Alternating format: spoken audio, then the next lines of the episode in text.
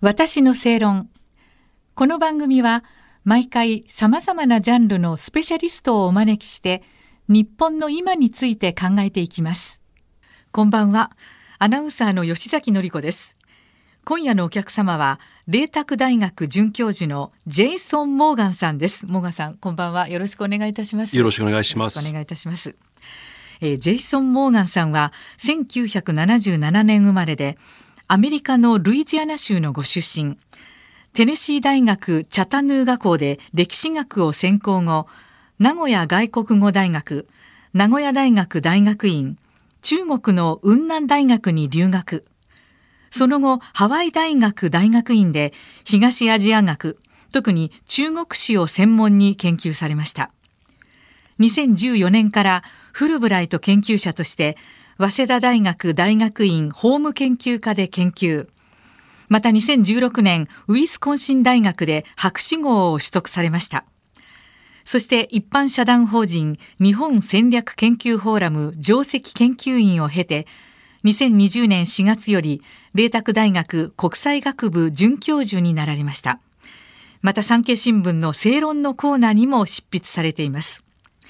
さあモーガンさんに伺いたいんですが、はい、モーガンさんが日本そして中国に興味を持ったきっかけというのはどういうことだったんでしょうか？そうですね、はい、私はいろんな入り口から、はい、あのその興味に入ったんですけれども、えー、一つ言えるのは、まあ、そもそも文学が大好きで、はい、中国とか日本の研究をするだいぶ前から、中国と日本の文学も好きでしたし、まあ、美術も好きだったと言えると思います。えーで中国の場合特に唐から時代の。唐の時代のそうです、はい、研究なんですね。まあ、研究っていうよりも、はい、その時の詩人あの安史の乱の時を生きた、はい、東方っていう詩人が大好きで東方という有名な詩人がいます。はい、ドゥフーという詩人、えー、あの人の新鮮な詩とかが大好きで、えー、まあ、または「万葉集」とかそのような古い文学が好き。が一つの、まあ、きっかけでした。なるほどあの雲南大学に留学されていたということなんですけれども、はい、どんな印象を持ったか教えてもらえますか？そうですね、はい、まあ文学という入り口から入ったことはちょっと運が悪かったとも言えるかもしれないです。運が悪かった。はい、はい、私が想像していた中国と本当の中国はかなりあの違かったということでした。イメージに随分ギャップがあったっていうことか？なりギャップがありました。はい。なんか一番印象的になことがあれば教えていただけますそうですね、はい、まあどういうイメージをしていたかっていうと、はい、もちろん古い中国、うん、あの儒教の中国とか、はい、多分イメージしていたと思うんですけれども、えー、まあ私の経験で申し上げますと、ほぼ毎日騙されたのですよ。えー、生活をして生活をしている上で売店に行ったりとか、うん、タクシーに乗ったりとか、スーパー行ったりとか、ほとんどほぼ毎日騙されったり2回3回も、えー、道徳の面ではちょっと問題があるなと思って生活がちょっとこう大変だ大変でした。ああ、騙されたというのはなんかわかることだったんですか。そうですね。あの相手がニコニコして私を騙そうとしたんですよ。うん、あの売店で書いた値段と、うん、あの言われた値段が何何十倍も違うとか、そういうことも多々ありました。えータクシーに乗って同じところを4、5回通り過ぎて、くるくる回っていることが分かって、直接行けと言ったら、うん、あ、分かりましたと。運転手が。そんなやりとりもあったと。もうほぼ毎日です。疲れました。なるほどね。そういう生活を送ってらしたんですね。はい、留学生活ではね。はい、あのモーガンさんがねおっしゃるところで、はい、日本と中国ほど異なる国はないというご指摘もあるんですけれども、はい、これはどんなふうに思ってそんなことをおっしゃったのか。そうですね、はい、まあ、まあ文化レベルではご存知の通り、はい、中国から入ってくる影響が強いです。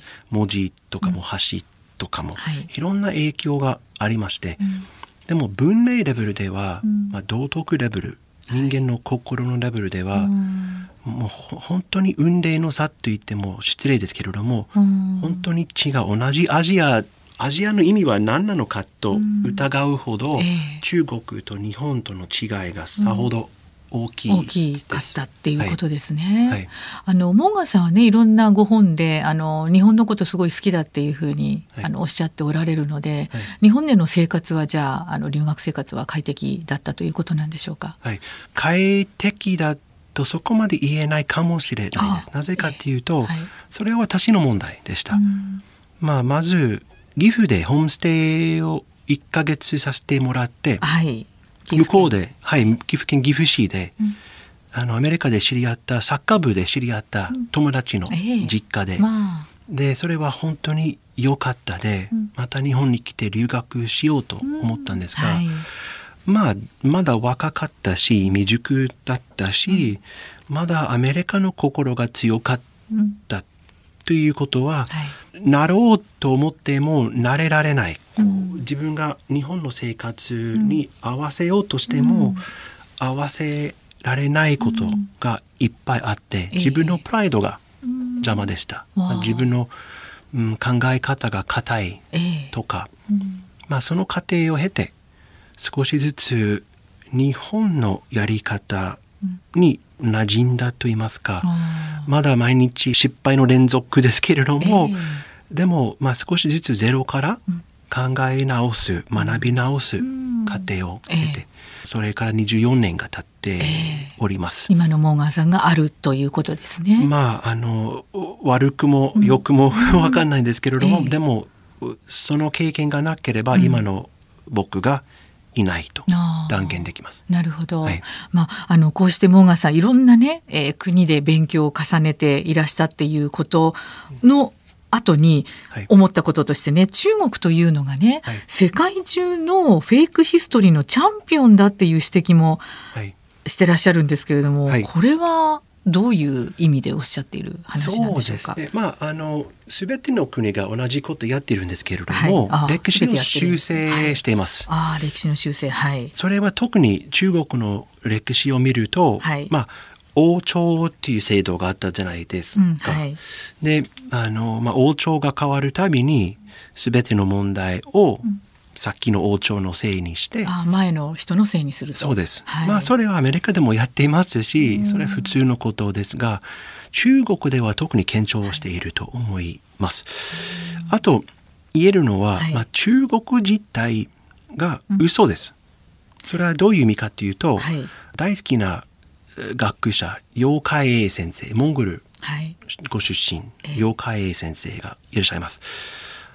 彼の本を読みますと、まあ、モンゴルの立場から中国を見ると今の中国はですね、それは昔の満州人が作ったはい。帝国を受け継いだええ。今のまあ人民共和国が中国になっていますけれども、本当に民族が支配しているところはその一部に過ぎないわけです。まあ、チベット人とかウイグル人モンゴル人とか満州の人々とかもちろん台湾。それは中国ではないですね。うん。まあ、ある意味それが民族の、まあ、空想というか妄想に過ぎない、中国自体が、うん。まあ、歴史の嘘の上に、うん。まあ、できている。あ歴史の嘘に基づいている、ーええ。それは他の国に比べても、中国が特にその動きが、まあ、あの著しいと検証していると、あーそれがモーガンさんの説ですね。私の説です、あーはい、あくまで。も。あのそのねモーガンさんがおっしゃるのはそのフェイクヒストリーは中国もすごいんだけど、はいアメリカもすごいよっていうふうにおっしゃってますけどそうですそそれはどういうことでしょうか？まあ一例として、はい日本の戦後を挙げられます。はい日本の戦後はアメリカが作ったフェイクヒストリーの上にえできています。ーえーそうなんですか。それはどういう、私は南部の出身です。アメリカの、うん。私たちは南北戦争で負けたわけです、であの負けた後先の戦争の悪いことすべてお前たちのせいだったとうん。言われて、まあはい。私たちも悪かったです、うん。奴隷制度もあったし、でもお互い様っていうところもいっぱいあったんですけれども、すべて我々のせいですと。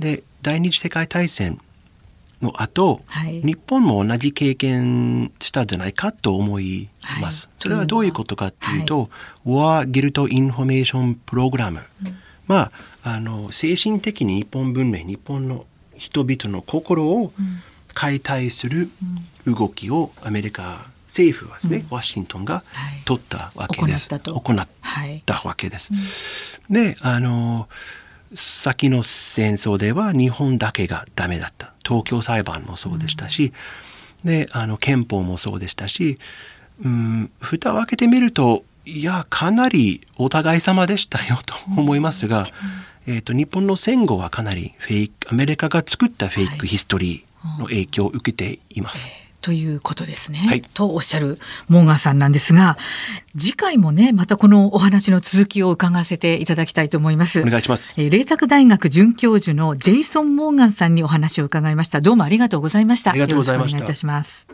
私の正論。お相手はアナウンサーの吉崎紀子でした